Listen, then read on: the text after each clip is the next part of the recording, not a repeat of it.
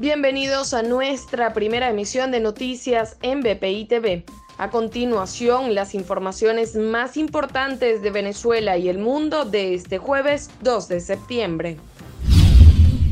El ministro español de Asuntos Exteriores, José Manuel Álvarez, transmitió a representantes del oficialismo y de la oposición en Venezuela la disposición de España a contribuir con el proceso de negociaciones para solucionar la crisis del país. Según informó este jueves el ministro de Asuntos Exteriores de España, Álvarez mantuvo en las últimas horas diversos contactos con los principales actores en este proceso para manifestarles su apoyo a estas conversaciones que está previsto que se reanuden este viernes en México.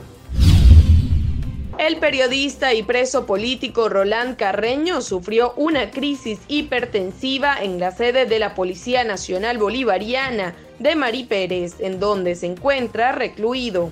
Su abogada María Alejandra Poleo informó que fue atendido por los paramédicos del recinto y no ha sido trasladado a ningún centro de asistencia. El fiscal general de Nicolás Maduro, Tarek William Saab, pidió la captura e imputación del comentarista de fútbol Fernando Petrocelli por violencia simbólica y promoción al odio tras retuitear y comentar un cántico contra la esposa del astro argentino Leonel Messi. El fiscal acompañó el mensaje con una captura de un retweet que hizo el periodista venezolano, residenciado en Argentina de un usuario que proponía cantos contra la selección albiceleste.